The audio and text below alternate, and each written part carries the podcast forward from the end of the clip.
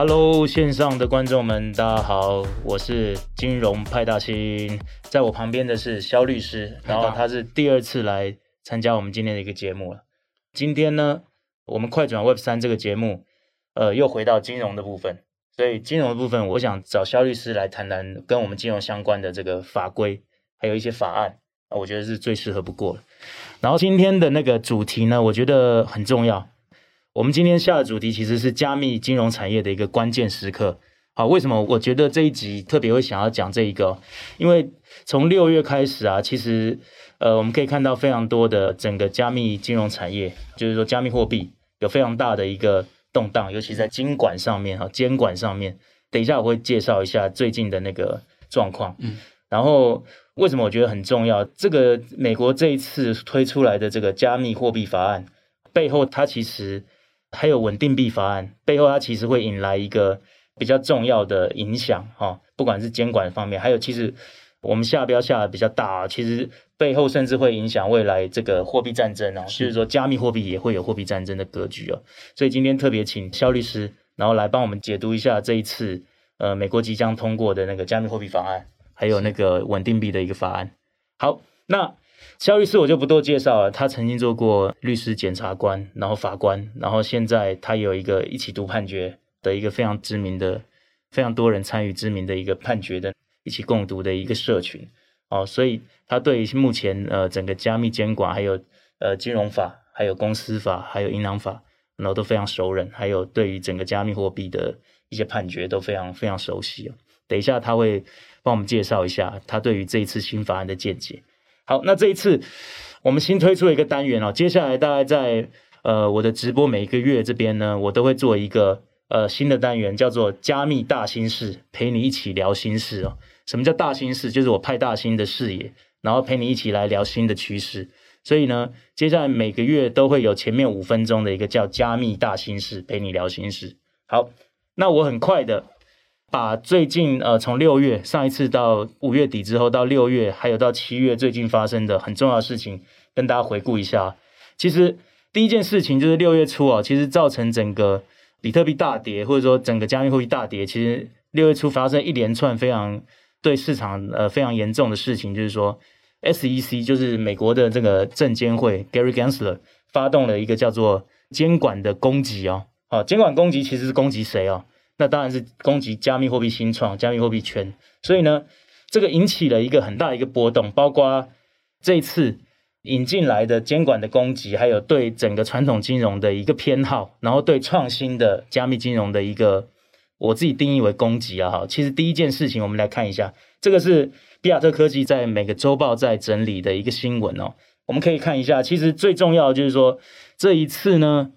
呃，SEC 等于是让贝莱德，啊，全世界最大的那个资产管理公司贝莱德来申请这个比特币现货。那这是很重要，因为现在全世界最大的一个加密货币就是比特币的信托，就是 Grayscale。Grayscale 它其实是一个加密新创，叫 DCG，它所发行的。那这一次很明显的，SEC 想要让他们所熟悉的传统金融都进来，然后来取代这个过去造成他们比较多监管。比较头痛的问题的加密新创，好，这是一个案例。那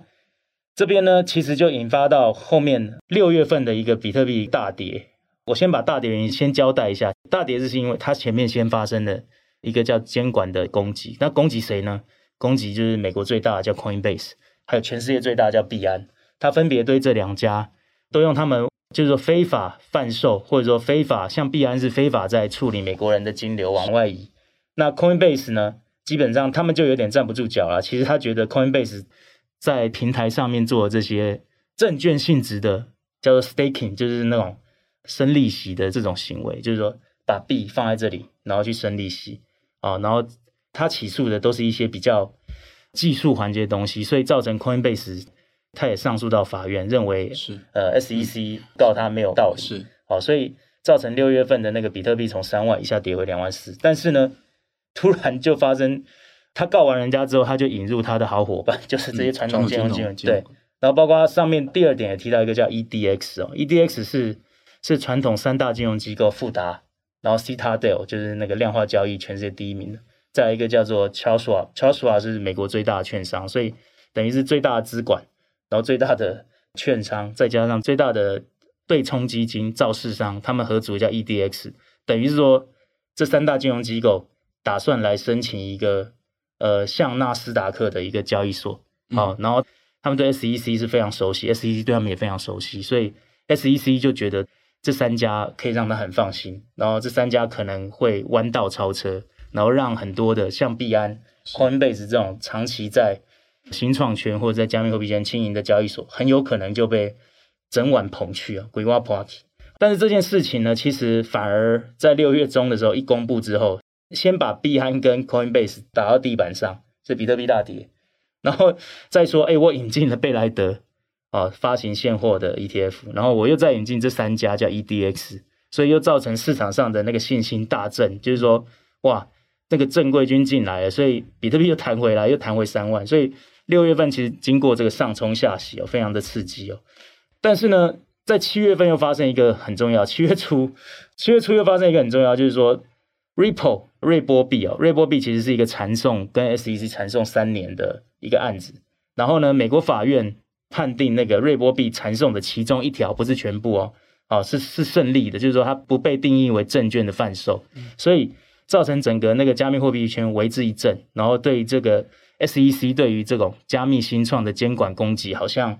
好像有法院认证一样，所以又让整个加密货币圈都嗨起来哦。还有在包括，就是说美国的民意机关，包括法院态度，其实对加密货币圈是比较友善的，跟 SEC 不一样。然后美国的民意机关，包括这一次的共和党参选人，他提出一个对于 CDBC，就是央行数位货币，其实不应该发行，而且他要特别注重人民的隐私哦。所以现在看起来。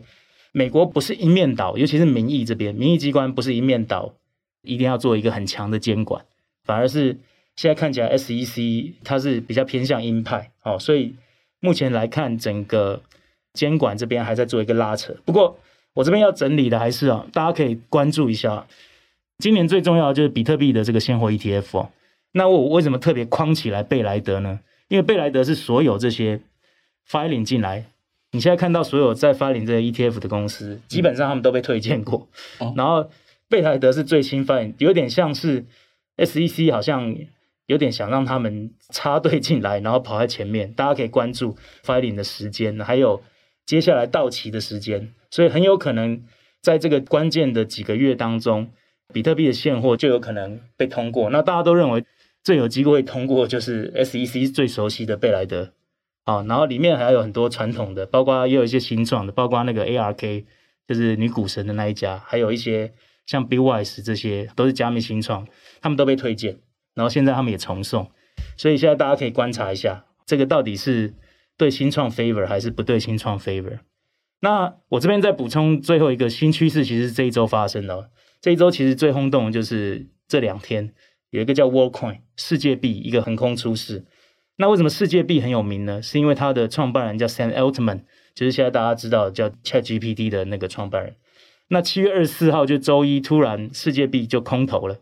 那空投上线的网络之后，然后上交易所，然后他对两百万个用户空投，所以这两百万个用户都有去做那个虹膜辨识。所以呢，等于是他创造了一个加密的乌托邦。因为这个 Worldcoin 他当初提供就是说，想要创造一个像比特币一样。然后是是一个点对点的一个网络，然后是做支付的网络，再加上 Worldcoin 增加了一个叫做 DID 啊，就 Digital ID，就是说数位身份的一个认证，他用那个虹膜辨识机，所以他想要打造一个无国界的 Worldcoin 就是一个无国界的一个数位身份证，再加上支付网络，所以他等于在创造一个加密的乌托邦。那这个乌托邦有多大？这是我自己整理的，他空投下去的币价刚好昨天。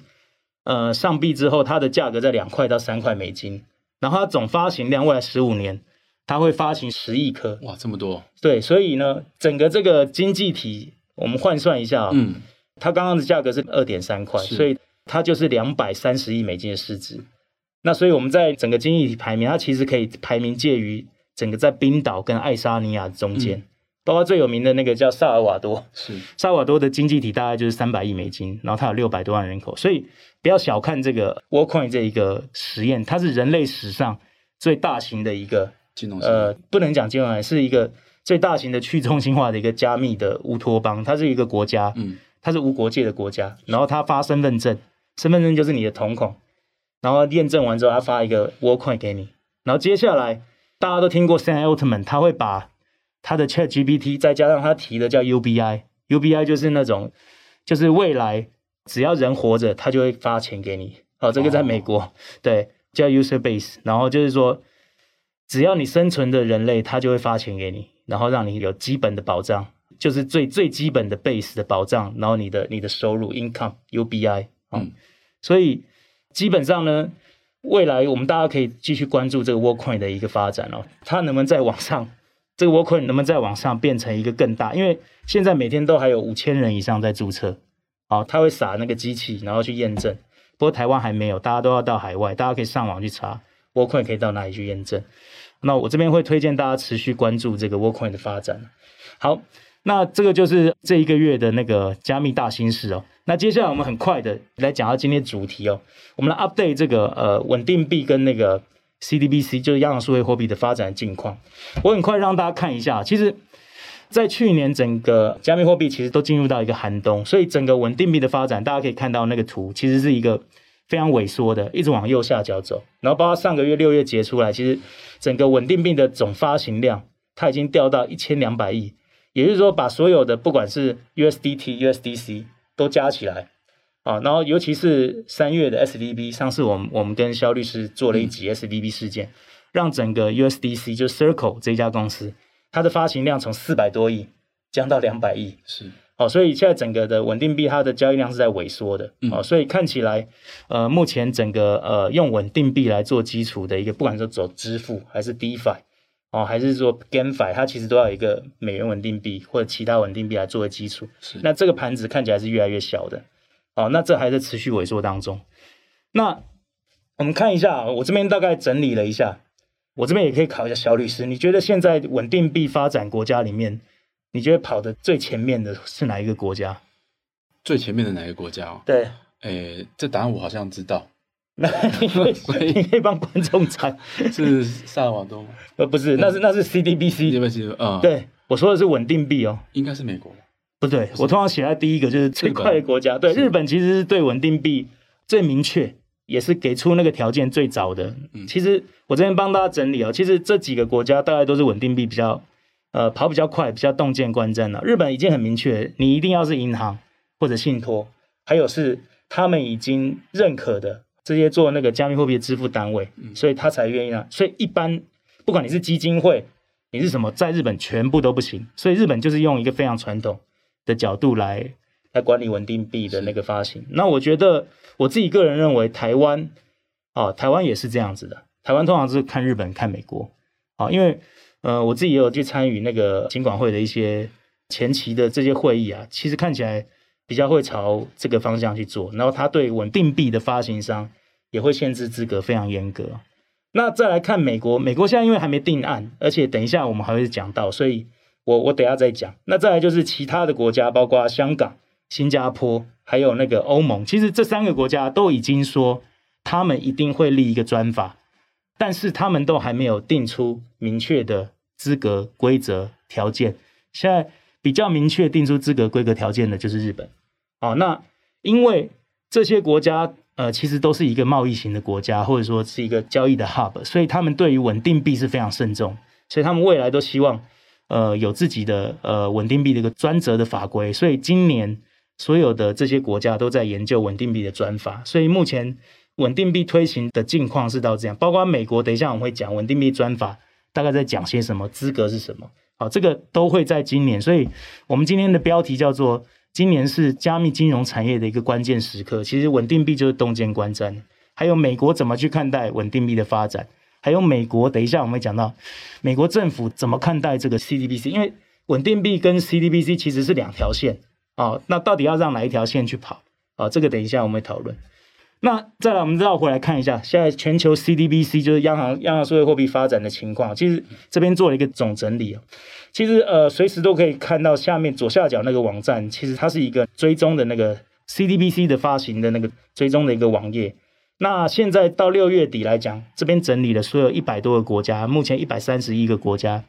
那已经开始执行的，大家可以看到，第一行其实开始执行都是一些小国家，而且都不是有自己货币主导权的国家，大部分都是用美元来计价的国家，所以这个大家可以跳过。但是呢，我们现在看到就是 pilot，就是说已经在那个呃试验阶段的，都是一些比较重要的国家哦，包括中国、瑞士，还有澳洲哦、俄罗斯、乌克兰这些，其实他们都已经在。在测试阶段，那其中大家最瞩目当然是中国，因为中国其实就是跟美国在做这个货币竞争，所以呢，货币战争其实他们最早就是想要透过它的数字人民币，然后来做一个国际的一个渗透。嗯，那其实，在发展中的当然在美国、哦日本、加拿大，包括台湾，其实台湾都已经早有研究台湾的央行，但是呢，台湾央行自己认为，杨金龙自己认为，可能三年内或五年内，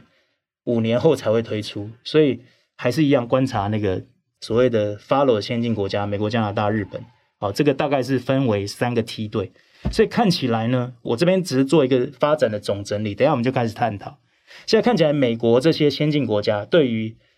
呃，我自己的总结哈，我我还是要对那个 CBC 做一个总结。现在看起来，先进国家不急，嗯，哎，因为先进国家他们本来就领先，尤其是美国，是，是所以美国在思考，就是说，到底要先让稳定币。去攻城略地，还是我急着让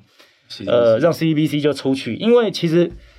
待待会会提到先进国家他们的人民或者他们政策最在乎就是隐私，嗯、所以呢，什么意思呢？就是说，如果不是先进国家，大家可以上上面两栏，他们跑得快的，可能就会被定义为不太注注重隐私的国家，通常就是比较威权的国家。所以大家可以看一下，其实那个定义很明确，通常比较不注重隐私的，或者说。嗯人民的那个保护，或者说资产的保护，或者说隐私保护比较低的，他们可能就跑比较比较前面。所以，因为跟 CDBC，它如果每一份每每一块消费，可能国家都可能会知道你用在什么地方。对，所以可能这会是一个隐私权上的一个问题。对，而且其实像像我们我们国家跟美国都一样，大家都怕被全球追税啊。其实他们不会推那么快，他一定会一定会在民意机关做很多的拉扯。是对。那当然，像威权国家，它当然那个红头文件一下去就可以执行了。好，这个大概就帮大家做一个整理。好，那接下来我们就进入到我们今天的重点哦，就是说我会请肖律师，他花了非常多的时间，然后来来 study 这个美国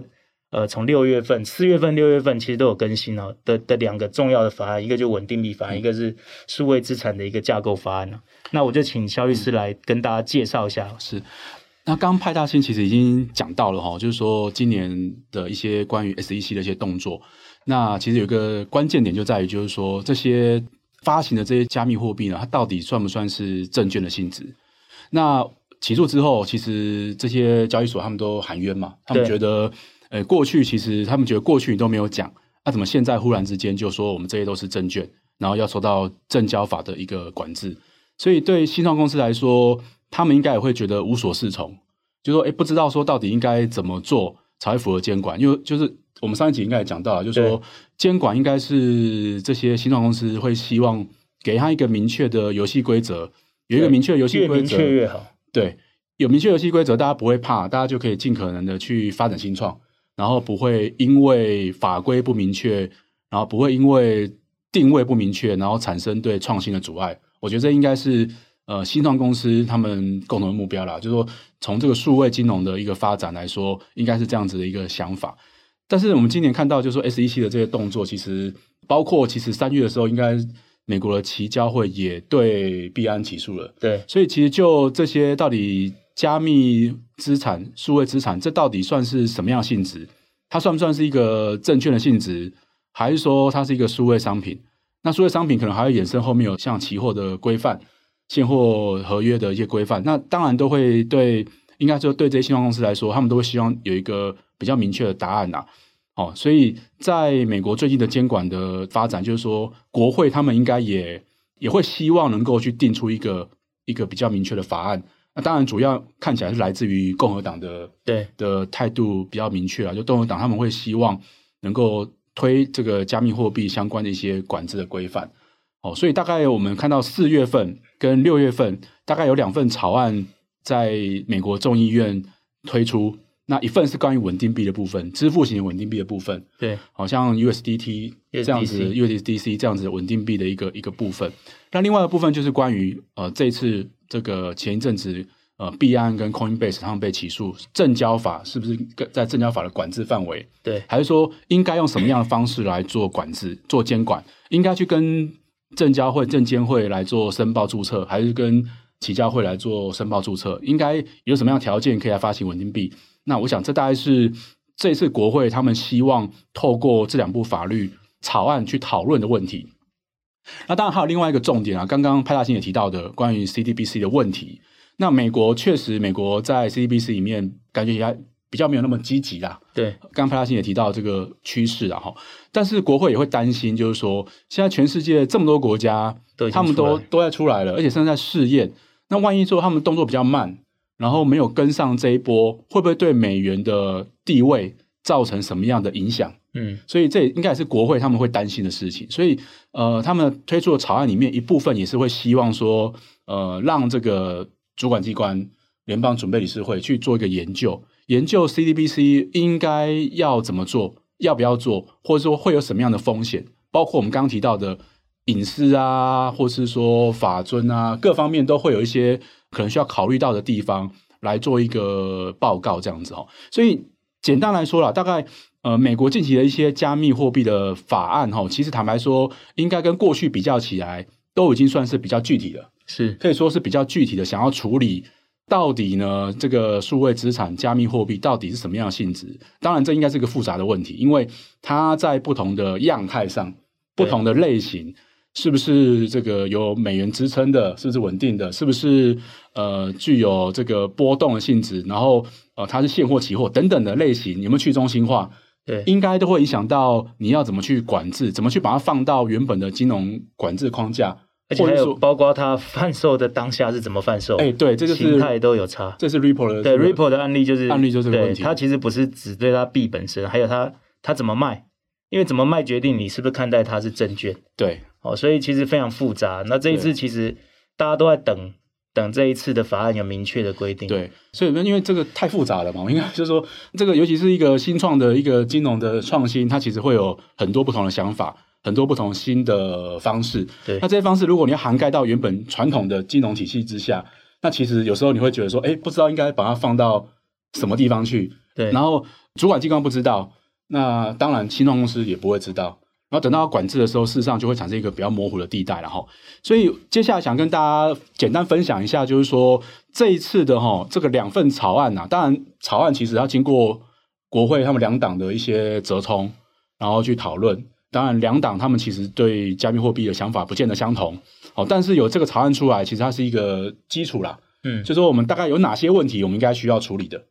哦，比如说二零二三年四月份的时候这份。稳定币的草案的讨论呢，它其实里面就分成两个部分，一个部分是关于稳定币的部分啊。那有一个重点就是说了哈，这份草案的稳定币呢，呃，它其实只局限在哈，就是说有这个法币、国债，它去做背后做储备支撑的这样子的稳定币，才算是这个法案里面认可的稳定币。也就是说，呃，如果说是另外两种稳定币啦，算法稳定币。或是拿这个加密资产来做抵押的稳定币呢，其实没有被涵盖到这一份草案里面。我想这是第一个重点哦，就是说他把这个稳定币呢，把它放在所谓的有货币，对，实际就是实体货币或者实体债券，债券有流动性非常好的，全世界最好流动性的东西才算数，对，才算数。那这是一个关键的地方哦。那当然他也会希望说，对于这个稳定币的发行商做一些管制啊，包括你。发行的这些要求，那或者说你发行之后你要有哪些保证嘛？哦，像是说你要有可能要一比一以上的这些储备，对，支撑，或者说涉及到关于这个流通性的问题。哦，当我要把它兑现回到法币的时候，必须马上就有，哎，马上要有，不能说哎我就像上次那个 SVB 事件，对，领不出来那是不行的。对对对，等于说它从这个角度，它可能是第一个规范。这个稳定币的发行商，但是同时也是保护到消费者的一些权益的。好，但是另外一个比较有趣的点就是说，他其实没有去背书这个稳定币，他反而在这个草案里面，呃，去续明说稳定币其实是有风险的。对，哦，国家的存款机构事实上是不会对稳定币去做这个保证保证的。哦，那你也不能宣称说这个稳定币是由国家保证保证的哦。这这如果是这边这边可能 remind 一下，上次我们跟肖律师三月那那个事件是不一样，SVB 事件其实最后出来解决的是联准会，但是它解决的不是稳定币，它解决的是是矽谷银行，所以银行才有保证。那主要是因为 Circle 的钱放在银行里，所以 Circle 运气好。然后被扩大解释，然后超过那个什么二十五万的那个个人上限，所以只能算是上次是一个特例。好，就是说所有人都得救。但是呢，接下来肖律师刚刚提到一个重点啊，这次法案它是说稳定币的发行商是没有国家保证，也就是说这是民间行为。对对。然后不视为银行，所以也不太可能再出现上次的那个让让国家来救银行，而且更何况你还不是银行。好，所以这个很明确，很明确，而且。接下来就是这个法案的第二部分，我觉得就是刚刚提到的 CDBC 的部分。对，就是说这个国会他们提案的人呢，他是希望说这个主管机关他可以去研究 CDBC 的发展，以及不发展的话会有什么样影响。嗯，好，就是待会我们待会往下看这个部分。所以总结起来，稳定币的部分是需要做一些管制的，然后有一些对可能对消费者的保障，但是他并没有去。呃，说诶，背书他没有背书，没有背书，他就提醒你说，提醒你，对，一比一啊，至少一比一，再来就流动性，再来就是大家风险要注意，对，然后会有针对你违反规定的时候，会有刑事的处罚或民事行政方面的一个裁罚的一个情况。那另外一方面，他同时又说，哎，我们应该去研究，嗯，这个 CDBC 这个部分，然后要考虑到各个方面的影响啊，包括对金融体系的影响啊，对支付体系的影响啊，对跨境支付的影响。那尤其最重要的，大家最担心的事情就是说，这个 CDBC 呢，会不会对我们的隐私权、其他的公民权造成影响？哦，或者我们用的每一块钱都在国家掌控当中？哦，其实会有没有办法？那我我我想应该是说，有没有办法降低，或是国家可以？我想这应该在研究当中，少抽一点税，就是说，就是说这这应该是一个，我想未来哈，我想这些呃民主化国家他们在讨论到。这个 CDBC 的时候，要不要推行的时候，应该是一个很重要的关键呐。当你会不会一个方便去把你的这个消费金融隐私全部交给国家，对，或者交给一个中央银行，无所遁形。对，这是一个问题所在哈。不过这是未来的事情，就是说这份草案它其实一方面给了稳定币一个一个呃范围，然后规范管制的方向，然后也给了你没有依照这个规定去发行稳定币的的处罚。那另外一方面呢，它同时也去要求。主管机关他应该去研究 CDBC 的相关发展，嗯、哦，等于是这两个部分是这份草案的一个主要内容。OK，好，所以肖律师刚刚讲的很清楚，那我们接下来可能就进到这个呃加数位货币的加框架这个法案。对，那这个框架其实是另外一个部分。那这个部分其实我想应该，我想对加密资产、数位资产的领域里面，币圈应该是更重要的。对，因为它要去区分哦，到底呢，我们现在这么多的数位。资产，它的性质到底应该归谁管？嗯、应该归证券管呢，还是说它是商品？商品哦，这也是我们过去一直不断的在辩论的问题。两边都在抢，哎，大家不断的在辩论，而且呃，尤其是今年的这几个月，呃，SEC 就是美国的证监会，他去告，他去告了。那告了之后，有点像说，哎，这些都是我管的范围，我依照过去美国最高法院的测试方式，可以认为这是一个投资。合约的方式，豪威测试，对，去做一个这样子认定。但是这有没有是法院认定？其实还有段时间，它需要经过法院的一个判断啊。哈，嗯，那法律可能需要一段时间才会有结果。嗯，好像这个 Ripple 案子其实也放了好几年，已经缠讼三年了，才有一对其中一案而已，只是其中一案，它有别案。对，对，所以这个其实如果要等法院来做判断，呃，不管法院做什么决定，坦白说，对于这个圈子都已经。可能会阻碍它的发展了，因为当证监会发动这样子的一个提告之后，其实我想币圈的，尤其在美国的币圈，应该是他们都会觉得不确定，说我现在应该怎么做，对，所以会比较好。对，所以六月份发动监管攻击的时候，其实大部分美国的交易所都已经撤离了。然后还有非常好笑的事情，有很多那种在 DeFi 的团队，他们本来想绕跑，找不到好的理由，然后呢，这都是乡野小道的消息，但都非常真实哦。很多在做 DeFi 不知道怎么绕跑的时候，他就说：“哎，监管会来，那个美国 SEC 来发函给我们说，那个你们已经违法，那我们只好绕跑，我们就只好把 把我们的 DeFi 关掉。所以就他们就成功的找到一个最好的降落伞，就是下台阶。对对对对，然后就发给他们所有的那个的 user 说：哎，美国 SEC 打算跟我们要资料，我们我们怕大家出事，我们也出事，那我们就把我们的平台解散吧，然后然后就找到一个冠冕堂皇的理由啊，所以 这件事情其实造成非常多好笑或者说非常多血淋淋的案例啊。其实应该也是说对于监管不明确不明确的的问题。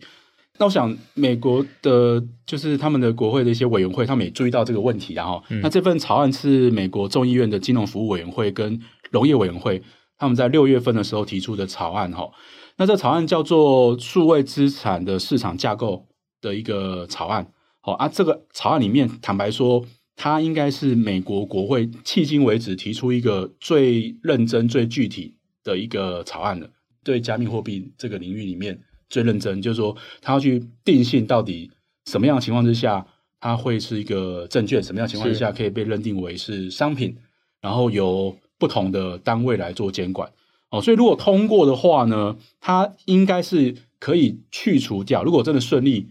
到最后成立一个完整的法案的话，它真的可以去除掉加密资产现在在我们法律性质上定性其实不明确。对哦，大家都会有自己的想法。那我们知道法律其实都会有不同的说法。对，要说个三种五种都有可能。对，但是最后谁说了算，可能是要法院说了算。是，但是我们可能没有办法等到法院。对，如果立法者可以介入的话，立法者可以来定性，那可能会是一个更明确有效的方式。嗯，那所以说哈，这一次的这个草案的目的哈，其实它就开宗明义就是说，因为现在的规范呢，事实上阻碍了创新，然后也没有办法提供消费者足够的保护。我们看 FTS 事件，就是类似这样的情况嘛。我就说，你不管它，好像也没有办法让消费者有足够的保护。但是你管进去的话，那这些新创公司也不知道该怎么去发展这些金融新创的的一些服务，所以等于是这两边其实都是要兼顾到的地方。好，所以他希望说他可以提出一个框架来做，让这个监管可以比较确定。那他希望可以在这个两个委员会，哦，就是期货、商品期货跟证券两个委员会之间，能够把这个分工、监管分工、监管空白呢，把它填补起来。做出一个比较明确的一个分类跟管制方式。嗯哼，嗯哼，那整个草案大概有四个主要的部分啊。第二部分就是说，它会针对呃相关的名词哦，区块链啊、数位资产啊、去中心化做一个定义。哦，那第二部分呢，它会有一个部分就是说，它对于数位资产有一些部分可以豁免掉证交法的规范。那证交法其实是一九三三年通过的，然后美国小罗斯福不太不太合时宜了，蛮早之前。那这个草案呢，他就希望在原本的证交法的豁免规定里面，加上关于数位资产的一些要件，嗯、就是如果你符合证券的规范的话，那你在特定的情况之下，你可以豁免掉成为证证交法的一些管制。那我们知道证交法管制，大概就是说希望你揭露啊，揭露相关的资讯给投资人知道，对，做一些呃可能比较有一定的密度的管制。哦，那。这个数位资产如果在符合一定条件之下，我们待会再来看说哦，是哪些条件之下可以暂时豁免掉这样子一个管制啊？那第三就是关于就是说呃，怎么样去对跟主管机关相对应的主管机关是政企会呃证交委员会呢，还是对这个期货发展委员会，还是对那个这个 SEC 对证监会去做注册？对哦，这是在第三个部分。那第四个部分就是说，他预知有一个宣告啊，就是说这两个机构他们应该都要去有一些。成立一个单位，去支持、嗯、去研究，来支持这个技术的创新。我觉得不止管制啊，就还希望能够去研究相关的新技术，来支持这样子的一个创新。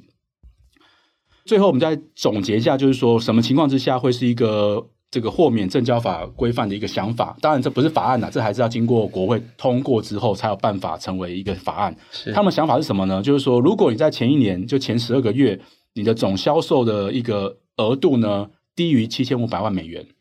而且呢，你一般民众就不是像派大星这种专业投资人啊，嗯、他投资他赔就算了，因为他可以 他了解，他可以知道风险在什么地方。但是像我这种人的话，我可能就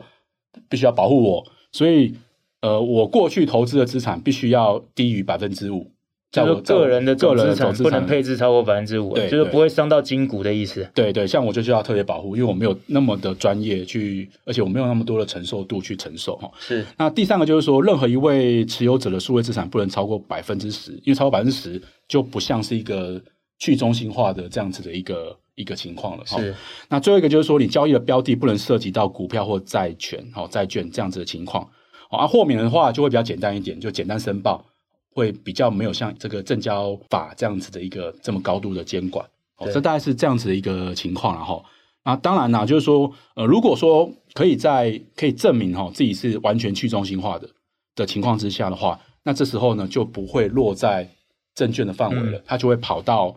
呃商品的范围，而由商品期货交易委员会来做管辖、做规范。哦，这大概是这个法案里面他想要明确的去定义出，呃，到底这个数位资产应该怎么样去做规范。是。所以大家可以稍微稍微 remind 一下，就是说刚刚刚刚讲到一些关键数字，但这个数字不是最终的。当然，大家有一个概念，证交法对于总金额还有它的那个资讯揭露、消费者保护，刚刚有讲到几个关键，总金额不超过七千五百万的募资嘛。再就是个人的投资人，他是不能超过百分之五的配置，其实就是在保护你对这个风险资产比较高的啊比较高的风险资产，然后的一个耐受度。再来呢？我们证券或者公司法这个对于控制权，如果你就是所谓我们这去中心化跟中心化就是控制权，所以你控制权过于集中，他就认为你是证券。好，所以其实大家抓住这几个方向，数字可能还会再变。所以这边大概就是我们对于这个整个这一次的数字货币的法案的框架做了一个解读，让大家可以稍微去 keep in mind。但是呢，大家接下来在这两周可以密切的观察，随时都有可能。往前推进，那这个推进其实对整个加密货币金融产业都是一个很大的一个确定性的一个推进。我觉得这个对未来，呃，我们加密金融或者说我们加密货币圈就不再是一个大家认为是一个地下产业，它就冒到上面来去做规管。这也跟目前我们台湾也开始在做同样的事情，只是台湾的速度没有这么明确这么快，大家都还在。台湾这边主管机关还是观察周边的发展，所以目前大家的方向都是往这边一致的。好，那最后呢，我们还是要总结一下这一次两个加密货币法案，一次稳定币，另外一个就是那个叫呃美国的数字货币架构法案。哈，这个对于对于未来的影响，我这边大概做了两个总结啊。那待会那个肖律师也可以 comment 一下。其实第一个总结，我认为啊，从刚刚我们整个脉络看起来。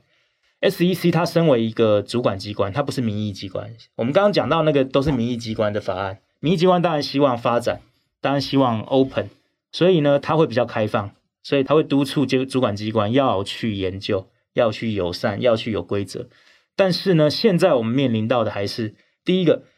主管机关，就 SEC 或 CFTC，就是那个期货商品发展委员会，他们的态度，尤其 SEC，他们还是习惯，包括全世界都一样，台湾也一样。他们都会习惯找自己的友军，习惯的友军，过去他们监管的好伙伴，这些大机构进来。所以我做的总结，目前看起来，今年的趋势，从美国、从台湾、从呃日本、香港，现在看起来大家都还是 FinTech 在前进。所谓 FinTech 就传统金融来做 Fin 来做 Tech，那 Tech Fin 就是我刚刚提到像 Coinbase、像币安，然后像 DCG 这些，他们是以以技术为基础，然后来做金融。那现在看起来还是一样是弱者，而且是不断的遭受到挑战，这是第一个发展。第二个，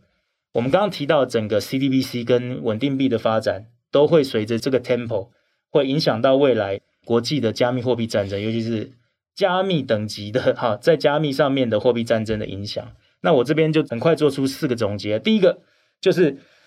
接下来大家要面对所有的新创，就是 TechFin 公司哦，他们都要面对主管机关。SEC 或者是各地的监管机关对于传统金融的规管，所以呢，要么就是你受不了退出。这一次的那个 SEC 告币安跟告 Coinbase，币安也差不多要退出了，但是后来他又缴了罚金，好，所以有非常多的公司趁这一波，其实就放弃美国市场，因为美国市场现在真的太贵、太不友善，这是一个方式。再来就是你能够撑得住的话，那你就是把自己当做是传统机构，再付这个合规成本。尤其是涉及到金融的，所以我认为加密新创会被迫升级或淘汰，这是第一个。第二个呢，合规成本会变得巨高，现在我们在台湾也一样。好，第二个总结就是说，因为这样的发展，所以主管机关对于整个法规定性更为明确了。然后包括这一次会引入的这个 EDX，就是刚刚讲的三大巨头进来，所以呢，会造成整个加密货币金融资产的一个大规模的 mass adoption 会出现。哦，所以这是一个很大的影响。一旦这两个法案确定之后，那接下来就是我说所有的这个行业就会翻上台面。但是呢，也相对的，这些大金控或者大的公司都会进来做。那相对的，大家都觉得比较有保障，所以接下来我们会看到，就是今年以来，我们会看到，就下半年法规明确之后，所有的大的金控进来都来参加这个局的之后，所以呢，我们所谓的普惠的参加的这个加密资产的一个普及率，会在这个法案生效之后发生。好，这前两个总结，那后两个总结其实就是针对 CDBC 跟稳定币的一个发展啊。这边那个肖律师有没有觉得会怎么发展 CDBC？嗯，我觉得应该各自保护应该还是最大的问题啦。因为想技术面来说，稳定币其实已经提供了很大的一些支撑的啦，在技术创新上面。那当然就是说，数位货币对对整个金融体系的一个冲击，这是第一个。那第二个就是隐私权保护，我觉得是过去我们没有在其他的这些传统货币里面遇到的问题。对，我想这应该是最大的关键。对，刚刚肖律师讲了，其实目前 CDBC 全世界最大的阻碍，其实都是人民对于隐私的保护。所以，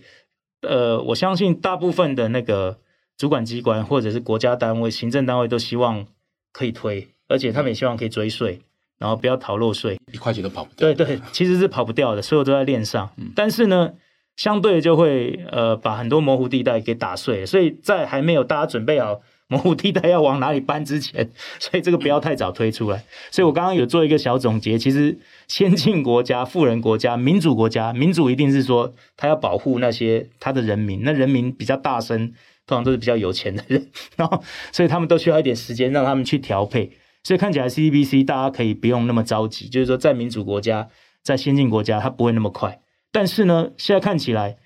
稳定币会很快，稳定币快，因为稳定币在在美国或在台湾都一样哦，在各国他都认为你是一个民间版的数字美元哈，一个支付方式。对，而且我认为 FED 就是 Fed 认为它会让稳定币去。保持它强势美元不一定要那个美国数字货币哦，不一定要美国的政府的数字货币，它只要让稳定币哦，每一家稳定币都用美元作为基础就好。其实它就持续的在国际的货币战争上面保持领先地位。对，所以我认为美国会去主导哦，以美元计价，然后去定这个规则，然后在稳定币的市场。让这个民间版的美元攻城略地，然后又可以不用负责任，嗯、就是说他不保证 让民间民间的公司去尝试，对对，而且你你囤越多的美金，他越开心；买越多美债作为储备，一比一兑换，他更开心。就很像多了一个中国跟日本去买他的美债，好，所以他的态度一定是这样的。这个是我自己对于这个赛道还有国际货币战争的一个见解。嗯、再来，我认为会弯道超车，像中国大陆，他们一定会想办法。摆脱美国的这个束缚，所以接下来推那个呃人民币数字货币，一定他们不遗余力。对对对，啊，所以为什么要扶持香港？啊，所以香港未来可能是一个人民币的一个数字中心，哈，就是说人民币的央行的数字中心，是这个是很重要，他要拿到主导权。嗯、那最后一个议题，我觉得是一个大家可以长期观察的，就是说，因为这个法案造成了约束，造成了人民的隐私没有保护，所以呢。比特币又出来了，比特币的发生，对去中心化或者反扑，因为中心化跟规管，好，它会产生去中心化的抗审查性，对，还有对于普惠金融的那个诉求，人民又出来了，就是说没有这些受到压制的人民，或者说受到监管的人民，就管得更多，所以需要更多，所以大家可以注意两件事情哦，接下来可能比特币要能够在在大涨，除了现在还不到三百天比特币减半以外，会不会因为？这个高度的一个监管的压迫，或者说快速的导入之后，造成另外一批的力量就起来，然后拥抱比特币这种抗审查性就起来。再，我又提了一小点，就是今天有提到叫 Worldcoin。Worldcoin 其实大家不要小看，最近大家都在洗版，就是媒体都说啊，值不值得把自己的瞳孔，然后才卖二十五个，就是七十五块美金就卖掉自己的那个隐私。其实我觉得不管正反两面都好，但是我觉得 Worldcoin 是大家要。非常值得关注，它就是一个人类或地球史上最大的一个实验，除了比特币以外，因为比特币是一个点对点支付网络，但是它没有 ID 的成分，所以呢，我觉得 w o r k c o i n 它加入了那个无国界的 ID 之后，未来可能就会真的有一个叫 Crypto Nation 哦，我在这个 w o r k c o i n 这个世界里，我不需要说我是谁，大家都是平等的，但是我真的有我的 ID，然后我有我的网路，所以它就是一个加密乌托邦的一个世界。所以我会建议大家特别关注，就是说接下来因为这件事情之后，可以关注比特币，还有另外一个就是 Worldcoin 的发展。即使 Worldcoin 失败了，一定会有下一个 Worldcoin。哦，这个是我对于这个法案的影响的总结。好，那。我们的时间就差不多到这里了。那下一次法案出来的时候，maybe 我们还会再讲一集它最后出来的一个状况。对，那今天我们就到这里，谢谢大家，谢谢大家，拜拜，拜拜，拜拜。拜拜。